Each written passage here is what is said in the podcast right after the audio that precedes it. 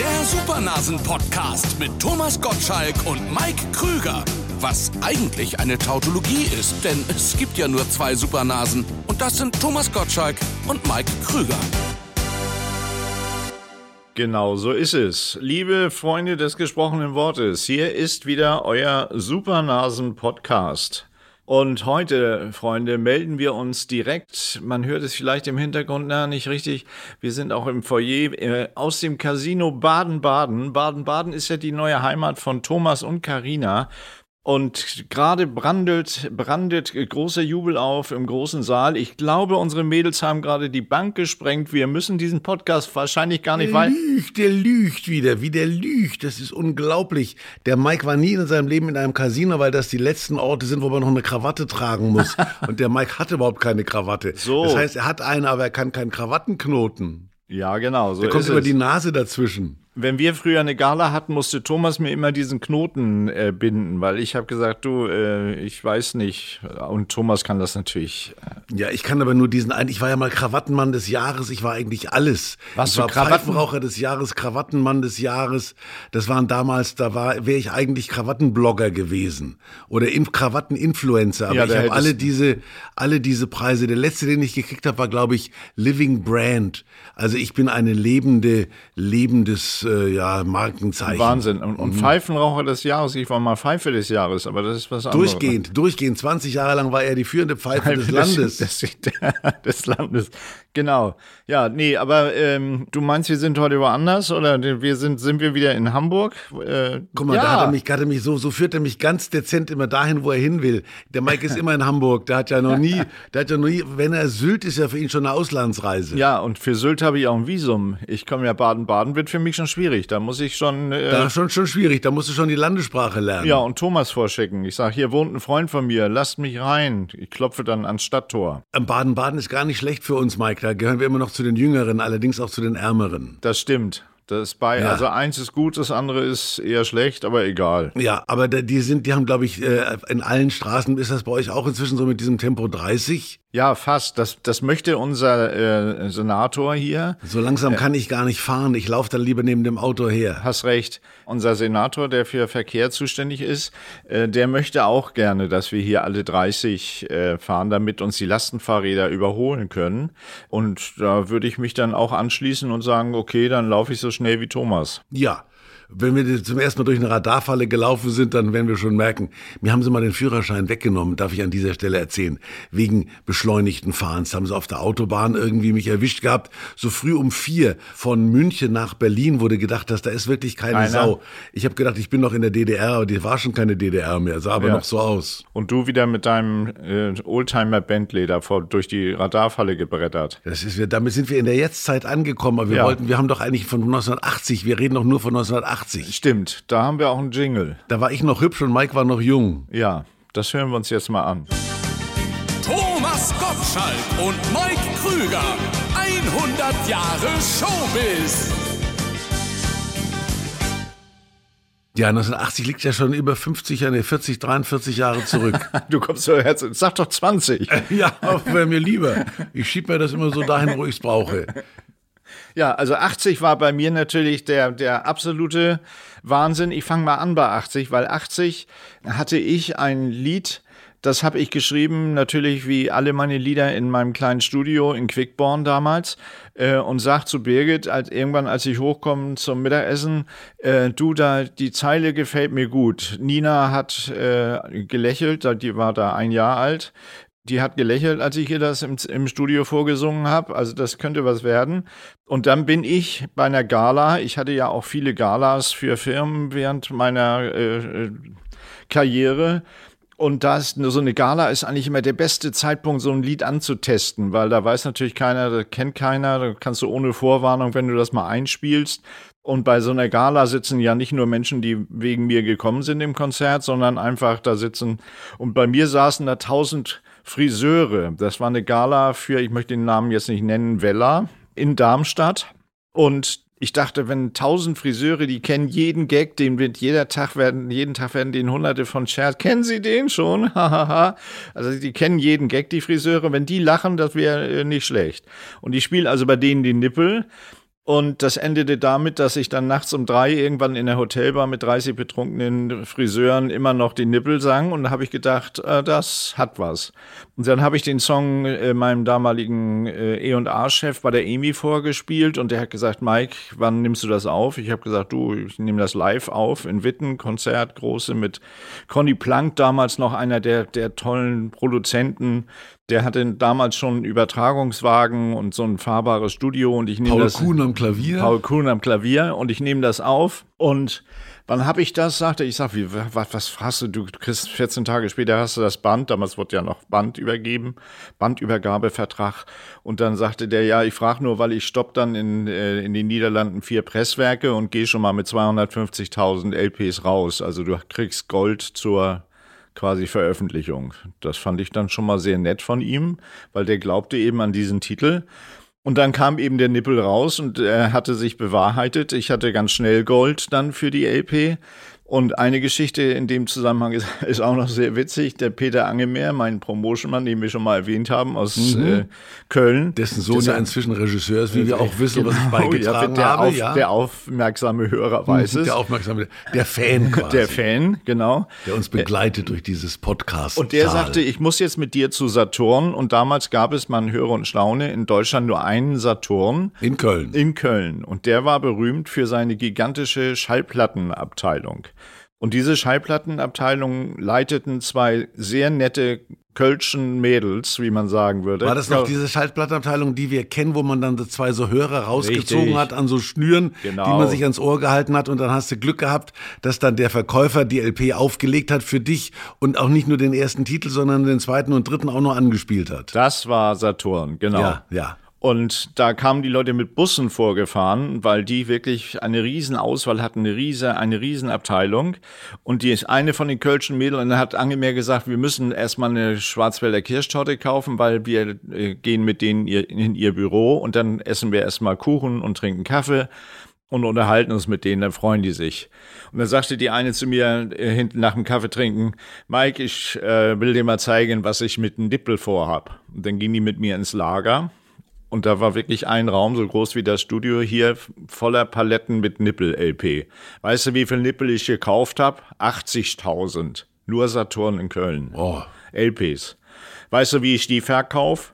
Dann gingen sie mit mir an die Kasse, die hatten damals schon vier Kassen, was eine Sensation war. Da stand an jeder Kasse ein Stapel vom Fußboden so 1,50 Meter hoch Nippel-LPs. Jeder, der das noch nicht gesehen hat, der steht dann an der Kasse, sagt, was ist das da? Nippel nehme ich mit. Mhm. So. Und er hat alleine Saturn in Köln damals 80.000 äh, LPs verkauft.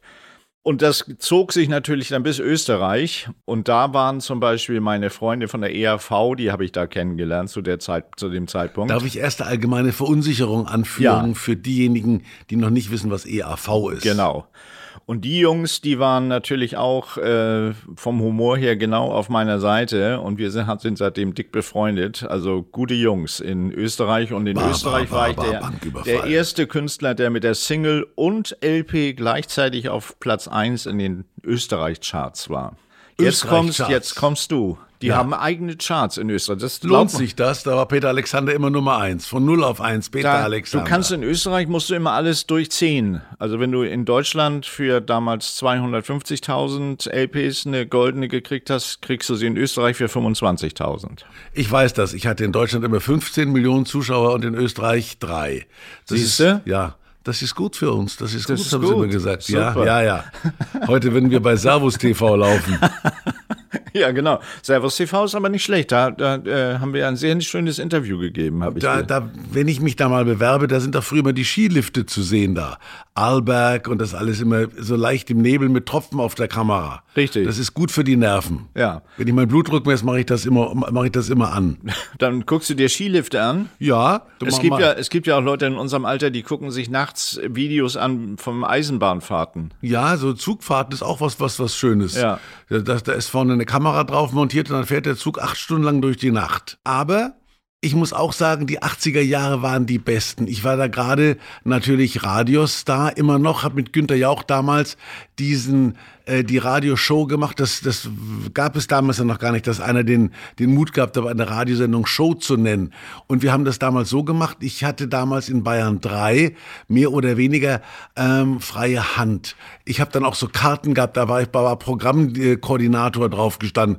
Da hat mir der Bayerische Rundfunk, glaube ich, 1000 Karten überreicht und habe ich nur 998 zurückgegeben. Ich habe die nie gebraucht, weil mich kannte sowieso jeder, also großkotzig wie ich bin. Und dann habe ich, äh, haben wir das so gemacht, der, der, der, der Günther, der hat sich auf alles vorbereitet, der hat sich auf Radio vorbereitet. Und das gerade damals war das noch so, dass du in diesen Boulevardzeitungen, also Bild, Abendzeitung und TZ, stand dann Willkommen in München und dann haben die im Hotel geschrieben, Vico Toyani ist da oder, oder Roger Moore oder weiß der Teufel, wer da gerade abgestiegen ist. Und da hast du unten an der Rezeption angerufen hast gesagt, können Sie mich mal darauf verbinden? Und da hast du viele Promis einfach am Telefon anrufen können. Das war so blauäugig, dass die das noch in den Zeitungen veröffentlicht haben. Ich bin jetzt da. Und da habe ich meine ganzen Promi-Interviews abgeschnort, indem ich da einfach angerufen habe und am Telefon die überrumpelt habe. Ach, ich habe keine Lust, Interview zu machen. Schon zu spät, das ist alles live jetzt. Und Sie sind schon drauf. Sind schon drauf, ja. Guten Morgen, Herr ja, Moore. Ich hatte, glaube ich, damals von zwölf bis vier und Günther war von vier bis sechs. Aber da gab es keine Produzenten oder keine Redakteure. Du hast überlegt, was mache ich da? Hast auch die Musik gespielt, die dir gerade eingefallen ist dazu. Also die Tatsache, dass es heute Musikredakteure gibt und du, du auf ein Musikbett quasi moderieren musst, das gar nicht von dir kommt, das ist für mich also unvorstellbar. Wenn ich nicht meine eigene Musik mitbringen darf, dann will ich da gar nicht im Radio auftreten. Und ähm, ich habe ja auch beim Podcast gesagt, wenn ich meinen Freund Mike Krüger mitbringen darf, dann mache ich das. Gut. Aber der das Punkt. Das war eine sehr, ja, sehr gute Idee. Ja, war eine gute Idee. Alleine hätte ich das gar nicht geschafft, muss ich sagen. Ja. So viel Blödsinn, da müssen wir schon zu zweit sein. Da muss man zu zweit arbeiten. Ja. Dann kam Günter Jauch da haben wir so eine Übergabe gemacht. Und diese Übergabe wurde relativ schnell Kult. Also nochmal, wir reden von den 80er Jahren gerade. Und da, da hat, äh, ich habe den Günther immer zur Sau gemacht, der kam da rein und mit seinem Konfirmationsanzug und hat immer tolle Themen gehabt, der FDP-Parteitag oder sowas. Die FDP gab es damals schon übrigens. Und, und ich habe da rumgequatscht. Ich habe dann die Müttergenesungsplatten gespielt und habe dann mit denen gemeinsam Nudeln aus dem Ausguss gezogen. Also ich war ja mehr der Handfeste und Günther war mehr so der Intellektuelle und das hat prima funktioniert. Also man wusste, wenn man halbwegs vernünftiges Radio hören wollte, hat man Günther gehört. Wenn man Spaß haben wollte, hat man mich gehört. Ja, und man musste natürlich, wo du gerade gesagt hast, äh, Günther und du, ihr wart ja auch die Helden damals auf, auf jeder Funkausstellung, auf der großen Bühne.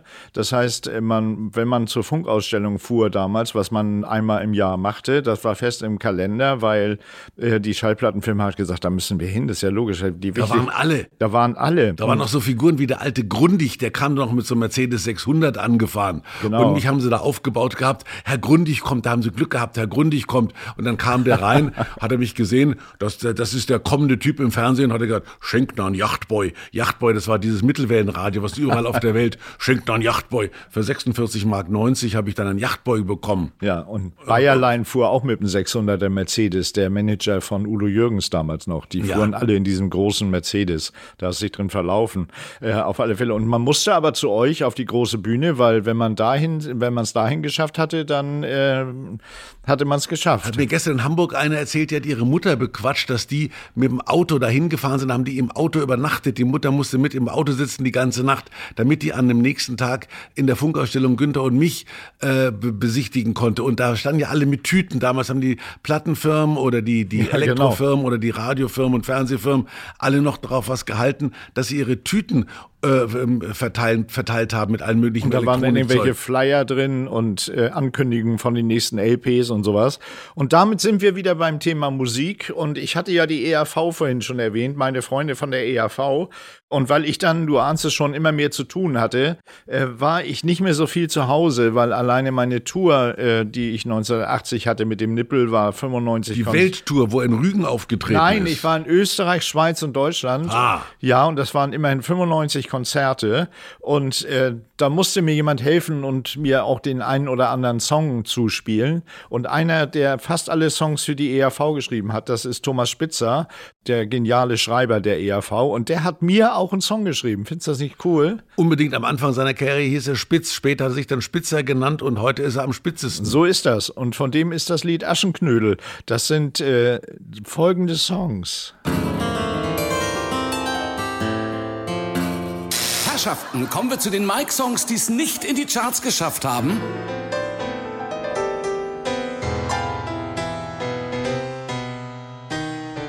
Na, das ist mal eine Rubrik. Cinderella, Cinderella,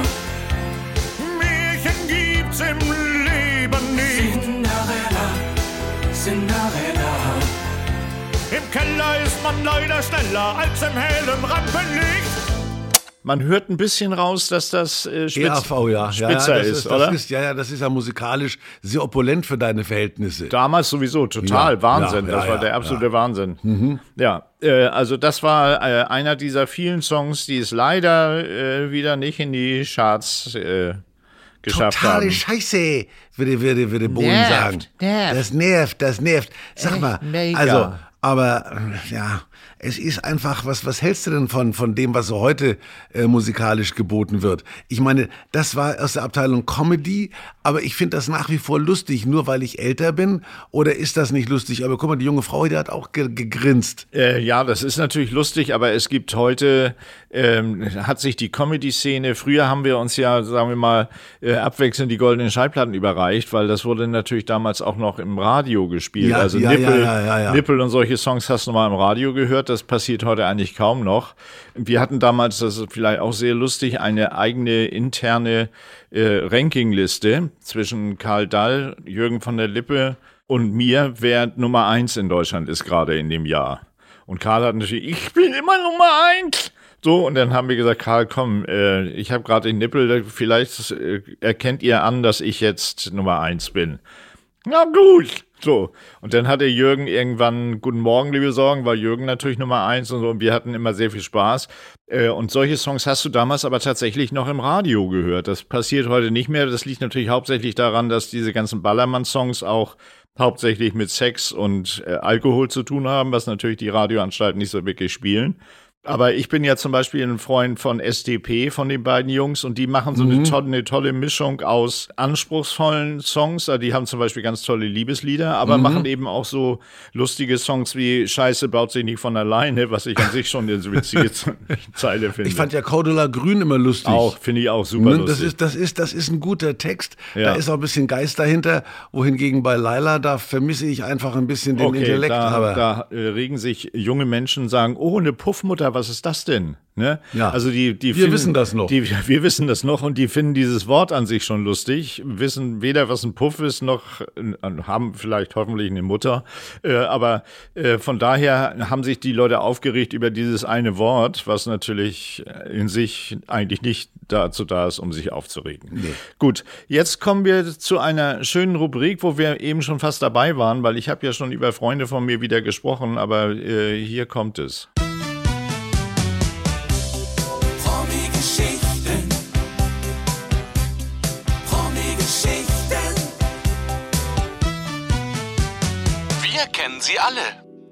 Es ist uns natürlich wichtig, dass wir in unserem Podcast zeigen, dass wir quasi im Zeitgeist unterwegs sind und dass wir auch aktuelle Bands toll kennen. Deswegen kommen wir jetzt zu den Rolling Stones. Ja, genau. Und da habe ich, oder willst du mal anfangen? Was ist deine Beziehung zu den Rolling Stones? Eine, eine, ja, es gab ja damals so zu meiner Zeit die Unterschiede zwischen Beatles und Stones. Man hat auch immer gedacht, dass die Beatles und die Stones sich untereinander spinnefeind sind, waren sie aber gar nicht, wie man heute weiß. Aber ich war natürlich mehr Beatles und wa- was warst du eigentlich mehr Ich Stones? war auch Beatles, Wir waren natürlich. Beatles, ja, Ja, wir ja, waren klar. ja, ja klar. Und die, und die Stones, das waren, die waren mir damals zu wild. Heute stehe ich auf Jimi Hendrix, was ich damals nicht getan habe. Ja, nee, Stones äh, fand ich eigentlich auch immer cool, obwohl ich natürlich, äh, mein, mein großer Favorite war immer John Lennon, weil ich immer noch finde, dass der tolle, äh, ganz tolle Songs, tolle Texte und Auch natürlich. Brillenträger wie du. ja, also Brillenträger wie ich, also verbindet uns einiges. Ja. Mike ist der Beatle von uns beiden. Ja, so ist es. Und äh, die Stones äh, habe ich tatsächlich persönlich kennenlernen dürfen einmal.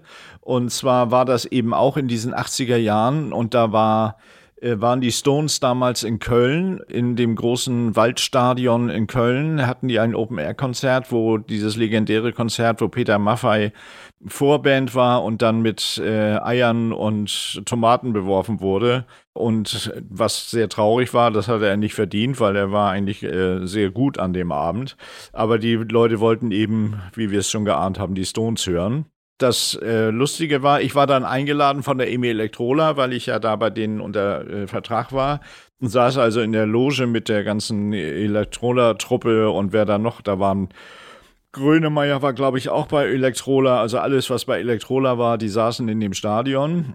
Spider-Murphy-Gang. Mhm. Und ich wohnte zufällig in demselben Hotel, in dem auch die Stones wohnten in Köln. Und das hatte oben eine Rooftop-Bar. Und wir waren hinterher nach dem Konzert alle da oben in dieser Rooftop-Bar und haben den, das tolle Konzert von den Stones gefeiert. Und irgendwann gegen eins oder so kommt ein völlig schon leicht zugedröhnter Ron Wood mit einer Flasche Chivas unterm Arm da reingetorkelt, mit zwei Mädels im Arm in die Bar und sagt, lass uns noch was trinken. Und die kannten sich natürlich alle, die Emi-Leute und der und was weiß ich, die ganzen Plattenbosse. Ja. Und der kam dann auf die glorreiche Idee, dass wir doch mit runterkommen sollten in die beiden Etagen, die die Stones gemietet hatten in dem Hotel. Und dann fuhren wir also runter, äh, eine Etage tiefer. Unter diesem Rooftop-Bar war die erste große Etage von den Stones, wo die Jungs selber wohnten. Mhm. Und dann ging die Lifttür auf, da standen zwei so zwei Meter breite, zwei Meter hohe Bodyguards, die dann das Stopp. Und dann kam aber Ron irgendwie von hinten durch den Lift und sagte, nee, das ist alles meins hier. Und dann sind wir mit dem da rein. Und da war tatsächlich, wie man sich das Rock'n'Roll-mäßig so vorstellt, ne? Riesenfete, äh, ich denke, alles getrunken, was geht, alles genommen, zu sich genommen, was geht.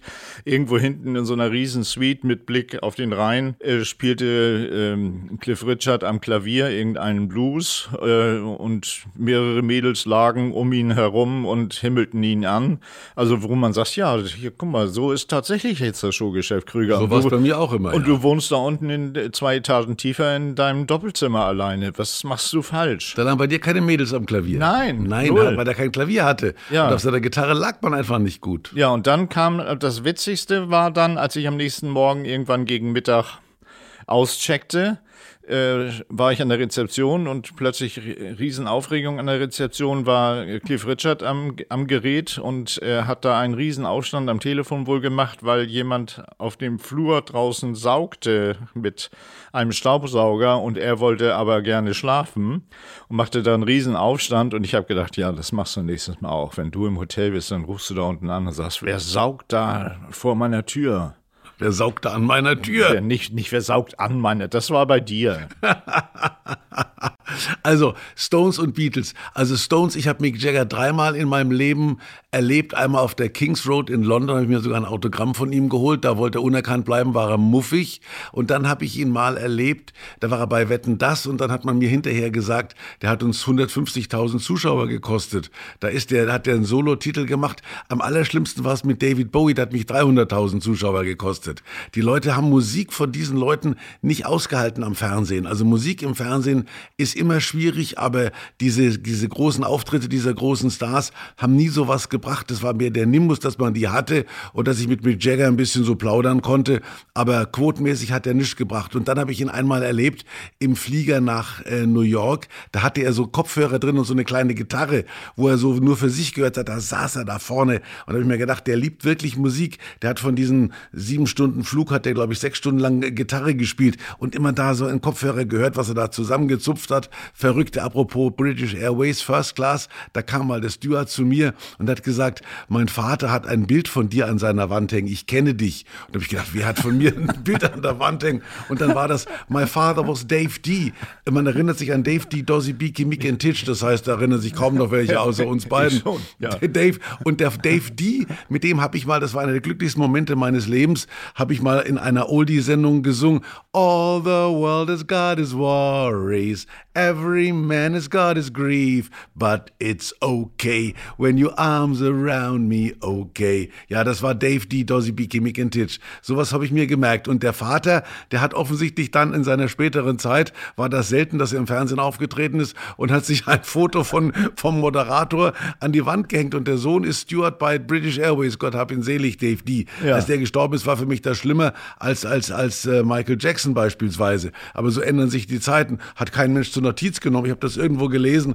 Dave D ist gestorben, habe ich gedacht. Das ist aber furchtbar. Das ist schlimm. Schlimm. Und der hat Ja. von mir ein Foto an der Wand hängen gehabt. Das wurde wahrscheinlich inzwischen abgenommen. Sag mal, und Paul McCartney war doch bei dir in Wetten das? Ja, Paul McCartney, das war einer von den ganz Großen, weil der jeden Scheiß mitmacht. Man sieht es ja heute auch, wenn der im Fernsehen auftritt. Der liebt einfach das Publikum. Und ich habe ihn damals paar Mal erlebt. Einmal ganz besonders. Da war ich gerade Nachmittag in der Garderobe und da war ich am Duschen und wir hatten da in den Garderoben immer so, so, so Duschen, die, die nicht so richtig funktioniert haben. Es waren ja meistens waren das irgendwelche Hallen. Und da haben normalerweise die Basketballer sich die Füße gewaschen in diesen Duschen.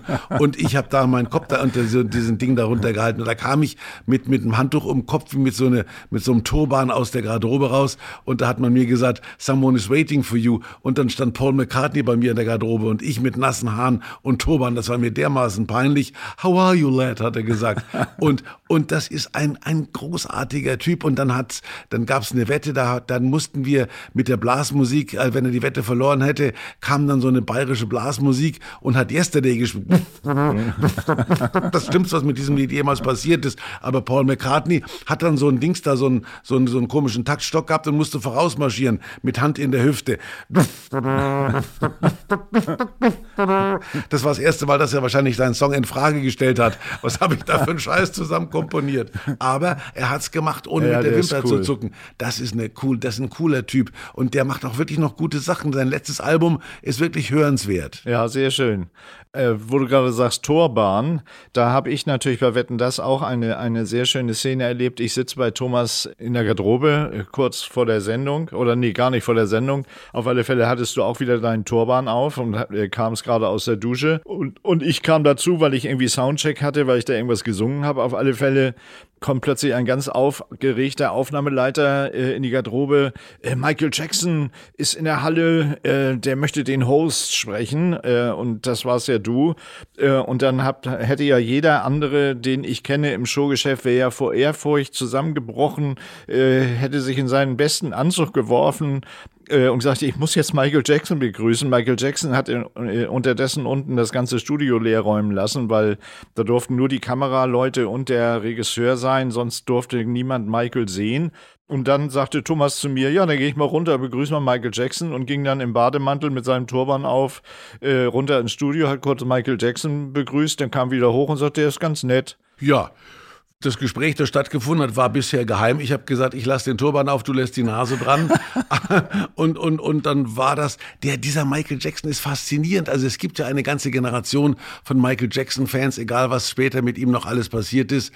Äh, die Musik war genial. Ich habe noch nie so einen Menschen erlebt, der so einen Unterschied zwischen Mensch und Künstler dargestellt hat. Sobald er eine Bühne betreten hat, war der trittsicher und hat alles im Griff gehabt und hat eine gewisse Kraft ausgestrahlt. Als Mensch war das eine arme Seele. Der war erstens dauernd umgeben von einem Pulk von Menschen Wahnsinn. und hat eine wahnsinnige Angst, hat mich an so einen kleinen Welpen erinnert. So einen kleinen Hund, wo man sagt, den nimmt man in den Arm. Selbst bei mir harten Socken, ich habe ja nun wirklich viele Stars getroffen in dieser Veranstaltung, aber Michael Jackson hat einem leid getan. Das war ein Mensch, der so unsicher war als Mensch und so verzweifelt und so eine, sagen wir mal, verlorene Seele. Aber auf einer Bühne war das alles weg. Da hat der performt, da war der großartig. Aber man kann sich diesen Film ruhig mal angucken, den es dann kurz nach seinem Tod über ihn gab. Da sieht man diese zwei Figuren, äh, wie sich der Mensch ändert, wenn er auf die Bühne geht. Und diese Tänzerei, das war ja alles unglaublich bei dem koordiniert und der war richtig von der Bewegung her genial. Aber ich habe großen Respekt vor Michael Jackson als Künstler und als Mensch eigentlich nur Mitleid. Ja, ich habe den gesehen mit meiner Tochter zusammen in Hannover, auch Open Air und das war wirklich gigantisch, die Show. Die und Nina war damals zwölf oder so und die war natürlich riesen Michael Jackson-Fan und dann sind wir dahin. Äh, und dann habe ich ihn eben da in der Sendung dann wieder gesehen bei dir äh, und da war ich ja mit Gabi Köster zusammen und ähm, da haben wir vorher, wurde uns dann gesagt, bitte äh, nicht Michael Jackson direkt ansprechen und bloß keine Scherze über ihn machen, während er da sitzt. Sitzt, weil das war natürlich äh, bei Gabi, der habe ich immer angesehen, was der alles gerade einfiel, gerade im Kopf, als sie äh, ihm gegenüber saß. Die musste sich schwer zusammenreißen. Auf alle Fälle äh, wurden wir da vorher eingenordet, dass wir ihn in Ruhe lassen. Und der war dann ja auch sofort verschwunden. Ne? Der hat sein Lied gesungen, noch drei Sätze mit dir gesprochen, dann war er weg. Bei mir war das ja auch so. Ich habe ja auch vorher gesagt, bitte keine Witze über mich und guck mich bitte nicht an. Nur bin ich nie verschwunden. Ich bin immer bis zum Schluss geblieben. Ja, ja, weil du erträgst sowas einfach. ich du bist, ertrag, ich muss damit leben. Du bist so gnadenlos und deshalb äh, kannst du wahrscheinlich auch diese vielen Fragen, die unsere Fans uns auf unsere, haben wir schon gesagt, dass wir eine E-Mail-Seite haben eigentlich? Nee, sag's mal. Und, und du hast ja, auch, du weißt ja auch ja, auswendig.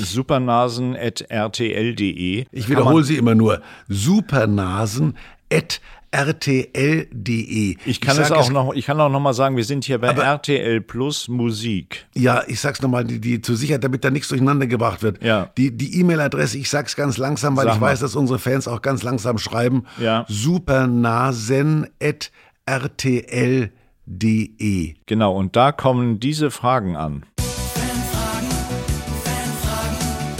Mike und Thomas beantworten Fanfragen und Fangfragen, die es in den Podcast geschafft haben.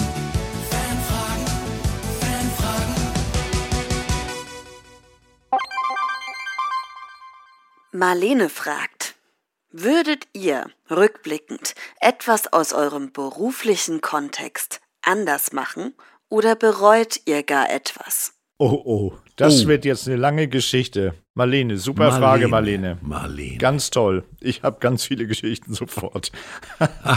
Der hätte, Mike hätte alles anders machen müssen. Also, wenn er anfängt zu erzählen, was er alles hätte anders machen müssen, dauert das ewig. Das Mir kann jetzt eine- das kann eine lange Ich Sendung. habe alles richtig gemacht, Marlene. Was? Aber du kamst relativ spät in mein Leben, Marlene. Was hätten wir alles gemeinsam machen können? Der lügt, der lügt, er lügt. Soll ich dir mal was aufzählen? Was, okay, dann fange ich an. Da fällt dir vielleicht auch was ein. Ich bin dann raus. Soll ich mich schon verabschieden, oder? pass auf, pass auf. Also, äh, Marlene, es ist folgendermaßen. Äh, Man macht ganz viele gute Sachen in diesem Showgeschäft und dann ist man, wie natürlich auch, wenn man das da oben irgendwo mal sich verankert hat, dann schwebt man auf so einer Wolke und denkt, ja, alles, was du jetzt machst, Mike, das, das äh, läuft von alleine, weil man hat viele Sachen gemacht, wo man gedacht hat, wieso ist jetzt plötzlich der Nippel auf eins? Das habe ich doch bei mir im Keller geschrieben, das Lied, aber toll, dass es so ist. Oder warum äh, habe ich erfolgreiche Filme mit Thomas Gottschalk, wo wir beide doch eigentlich keine Schauspieler sind? Auf alle Fälle äh, macht man viele Sachen, wo man sagt, ja, das wird schon laufen. So, und dann kriegt Mike zum Beispiel, ich mache jetzt mal ein Beispiel nur, kriegt Mike ein Angebot, da sagt ein Produzent, äh, Mike, das gibt in äh, Kanada äh, eine ganz tolle Sendung, wo äh, Prominente Leute mit versteckter Kamera reinlegen. Und zwar nicht so, wie ihr das kennt hier mit Verstehen Sie Spaß oder so, sondern weltweit. Die fliegen durch die Gegend und legen weltweit Touristen rein. Und ich denke, na ja, das klingt doch nicht schlecht. Äh, und was habe ich damit zu tun? Ja, du wirst, du siehst so ein bisschen aus wie der Moderator in Kanada äh, und die kanadische Produktionsfirma, die das auch produziert, äh, die hätte dich gerne, die haben äh, Videos von dir gesehen und die, die hätten dich gerne als Moderator. Und wie man dann so denkt, na ja, okay, dann moderiere ich noch eine Fernsehsendung, ist ja wurscht. So, es endete damit, Marlene, dass ich weltweit durch die Gegend geflogen bin fürs ZDF, fürs ZDF, bin ich weltweit durch die Gegend geflogen und habe von Mexiko bis, ähm, bis Dominikanische Re Republik und Rügen äh, Touristen reingelegt. Und der Blick von Thomas sagt mir schon, er ahnt, wie das Ganze ausging. Ähm, es war nicht so wirklich witzig, wie ich mir das gedacht hatte. Äh, Die Produktionsfirma äh, sprachen alle nur Englisch. Was die nicht so richtig verstanden war, war mein Humor, den ich dann da erzählt habe. Das heißt, das wurde hinterher zusammengeschnitten und die drei Gags, die mir da eingefallen sind, die waren oft gar nicht mehr da. Dabei ist es wirklich lustig, wenn Mike Englisch spricht. Ja, total. Ja, ja, ja, ich dachte, als du Kanada gesagt hast, hast du auf deine berühmte Tour äh, hingesteuert. Er hat ein Konzert gegeben, es war Kanada.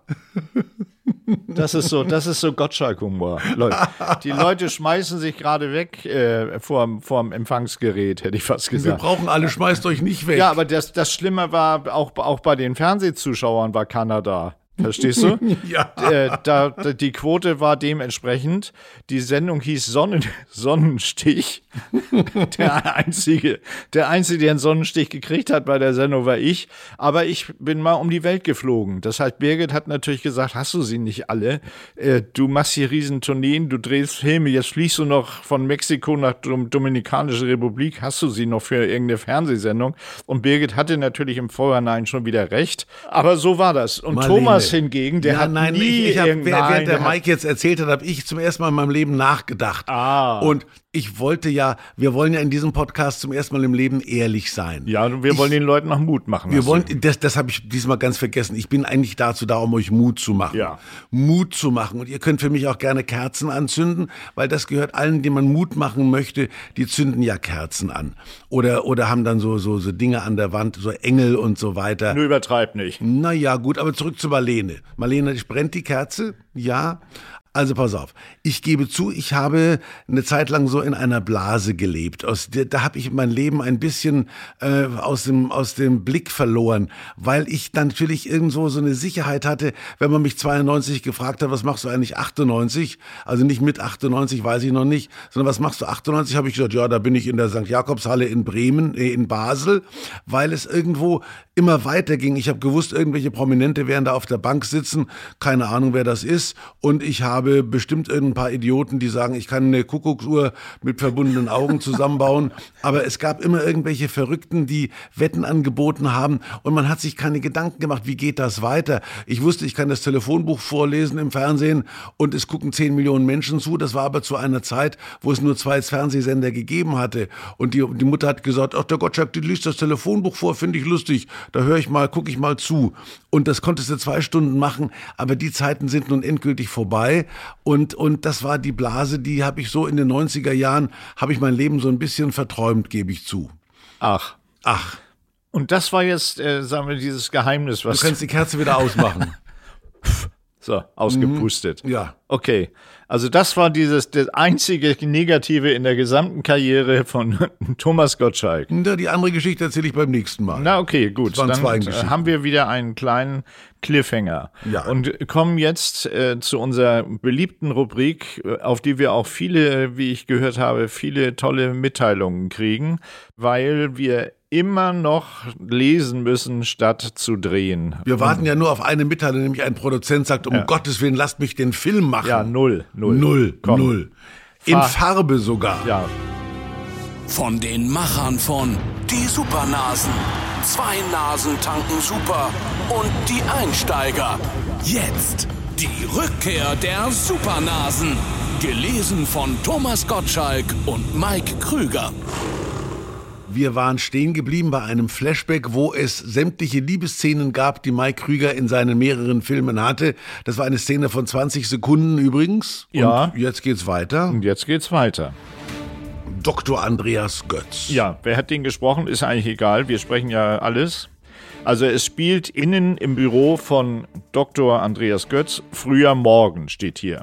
Verwüstet sein Büro und schnauzt seine Sekretärin an. Haben wir Verwüstungsgeräusche? Ja, bestimmt. Verwüstungsgeräusche. Ja, ja. Ja, ja. Die, die, die Sekretärin hat es nur in Klammern geschrieben, die einen Nordmie-Sticker trägt. Ja, Er sucht die VHS-Kassette, die in der letzten Folge ja verloren ging. genau. Die ja mein Enkel Chris, der ja von Kristall gespielt sein sollte, äh, wiedergefunden hat. Also Dr. Andreas Götz. Die Kassette kann doch nicht verschwunden sein. Frau Frese, was ist das wieder für eine Schlamperei? Und nehmen Sie diesen bescheuerten Sticker ab. Verbinden Sie mich sofort mit meiner Tochter. Frau Frese sagte Wot, sofort, Herr Doktor. Schnitt. Außen, Villa Götz. Früher morgen. Da oder müssen wir früh aufstehen. Ja. Können wir das noch ändern? Später morgen wäre besser. Später morgen. In unserem Alter, wir, wir haben, schreiben das Drehbuch ja selber, wir schreiben dann äh, später morgen rein. Später morgen, jawohl. Kameradrohnenfahrt. Ach ja, diese Drohne ist ja neu. Es ist, ja aufgefallen, dass in allen Serien sieht man jetzt immer den Wald von oben und ein Auto allein auf einer Straße, das da so mitten durchfährt. Alles Drohne. Ja, super, das ist toll. sind- wer sind Und bei die so einer Drohnenfahrt würden die sagen, guck mal, die beiden großen Schatten da auf der Autobahn, das sind die Nasen. Ja, ja. Filme im Schatten. Dann hätten wir, auch, hätten wir auch den Filmpreis in Berlin gewonnen. Die Goldene Nase. Ja, gut. Kameradrohnenfahrt über die bombastische Villa von Andreas Götz an der Elbchaussee. Ja, natürlich. Oh, oh, oh, oh, Produktionskosten. Damit haben wir den letzten Produzenten verschreckt. Ja, Bescheidenes Häuschen auf Rügen. ja. Nein, nein, wir wollen schon bombastisch. Ja, Großer genau. Park, Blick auf die Elbe. Ein Gärtner flüchtet auf dem kunstvoll geschnittenen Rasen vor einem elektrischen Rasenmäher, der sich verselbstständigt hat. Das sind doch diese Roboter, die Genau, da mal die rumfahren. der, der wird verfolgt von so einem Roboter. Genau, genau. lustig, lustig. Da Sehr lustig. Optischer Gag würde Rudi, Lache, Lache. Rudi Carell hätte gesagt, optische Gag-Suche. Die Kamera zoomt auf ein Fenster. Soll ich weiterlesen? Ich mach das Ja, gut. du machst mal, ich, ich mache Emma dann. Villa Götz, immer noch früher Morgen. Wir haben uns auf späten Ja, Morgen späten geeinigt. Morgen. Das heißt, die Sonne über Hamburg ist schon fast am Sinken. Die geht ja kaum auf. Am frühen Morgen, genau. So. Emma ist in ihrem Zimmer, in dem sie in einer Ecke ein kleines TV-Studio für ihren YouTube-Kanal eingerichtet hat. Emma erklärt ihren Followern die neuesten veganen Schminktipps in die Kamera. Vegane Schminktipps ist gut. Ja, ne? Ja. Hallo ihr Lieben, mein Name ist Emma und ich habe heute wieder mein dickes Breitwandgrinsen drauf, weil ich mich so freue, dass ihr mit mir und er seid. Heute geht es um vegane Schminkprodukte.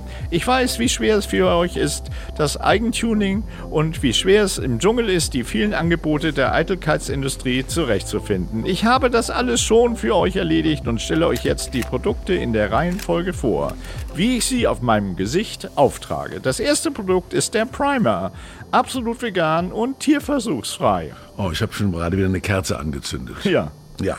Also bei uns muss in den ganzen Film stirbt kein Tier. Das ist ganz wichtig. Nein, das ist ja, Ja. vegan. Im Hintergrund sieht man eine umgekippte Flasche von dem Schminkextrakt, die in einem Blumentopf ausgelaufen ist, deren Pflanzen vollkommen ausgetrocknet, grau und tot ist. Ach doch, tote. Das einzige Tote in Das ist unserem eine Film Pflanze. ist eine Pflanze. Auch schlecht eigentlich. Ah, das, Ah, das, geht der- das? Ja, später morgen und die Pflanze blüht noch. Ah, ja. Weil das, das Schminkmittel ist ja vegan Ja. und tut keiner Pflanze was zu leide. Ja, okay, müssen wir es, es tut auch nichts für die Haut. Ja. Emma will gerade das Produkt in die Kamera halten, als ihr Handy klingelt. Emma geht ran. Oh, Dad. Ich bin doch gerade live on tape. Wie es Chris geht? Emma lächelt. Sie ist glücklich, dass ihr Vater sich nach ihrem neuen Freund erkundigt. Ist das äh, so ein kleiner schwarzer rechteckiger Kasten? Ja, den hat er mitgenommen. Dad, Dad, bist du noch da? Ich wollte doch gerade, äh, Wollte noch nicht schlussen. ja, ich wollte noch gar nicht schlussen. Schlussen, das ist Schlussen so ein ist, Jugendwort. ist eine Mischung aus Schluss machen und Ja. äh, müssen. Und genau. Innenbüro Götz, früher Morgen, du machst mich wahnsinnig. Der frühe Morgen, der schleppt sich hier durch die Handlung. Immer späterer Morgen als zum Anfang, wir, wir drehen ja schon eine Stunde. Ja. Murat, das sind die beiden Ausländer, ob wir die natürlich, Ja. äh, die müssen wir, die müssen wir besetzen. Aber da haben wir ja gar keinen, äh, bald spielen gar keine mehr mit, wenn wir jetzt alles. Vielleicht liegt es auch deshalb, dass wir noch keinen Produzenten haben. Murat und Nasir treten ein. Ja. Findet heraus, wo der Freund von meiner Tochter wohnt und besorgt mir die Videokassette, die er mir gestohlen hat. In diesem Ton, Murat, was? Ich schicke dir ein Foto aufs Handy. Chef, kommt ein Typ mit einem Maschinengewehr in eine Bar und sagt, wer von euch hat mit meiner Eiche geschlafen? Steht auf und sagt, das Magazin wird nicht reichen, Bruder. Ach komm. Raus! Ja. sagt Götz. So, nächste Szene kommt in der nächsten Folge dieses herrlichen Podcasts. Innenlabor Chris, noch späterer Morgen. Ja. Machen wir jetzt Mittag, oder? Da machen wir jetzt mit. Wir machen jetzt Mittag und die nächste Folge. Tommy liegt schnarchend auf dem Sofa. Oh, das, das, wie ich das spiele, weiß ich schon. Ich liege auf dem Sofa und schnarch. Sobald ich die Augen zu habe, bin ich auch besser im Spiel. Oh, wenn ihr das sehen könntet, Leute, wie, wie der das spielt. Wie, also wie Thomas Gottschalk einen schlafenden Menschen spielt. Und schnarcht dabei. Der, Ja. Das heißt, der schläft gar nicht. Ich muss das Nee, Schnarchen tut so, als wenn er, der, er spielt das. Schnar ich schnarch nur. Blende. Schnarchen wird leiser. Könnte stundenlang spielen. Ja. Die Supernasen mit Thomas Gottschalk und Mike Krüger hört ihr immer zuerst auf RTL Plus Musik. Die Hosts sind Mike Krüger und Thomas Gottschalk. Redaktion Ivy Hase und Carlotta Unna. Rubriken Robert Pörschke aka Slizzy Bob. Audioproduktion Nikolas Femerling und Executive Producer ist Christian Scheidt.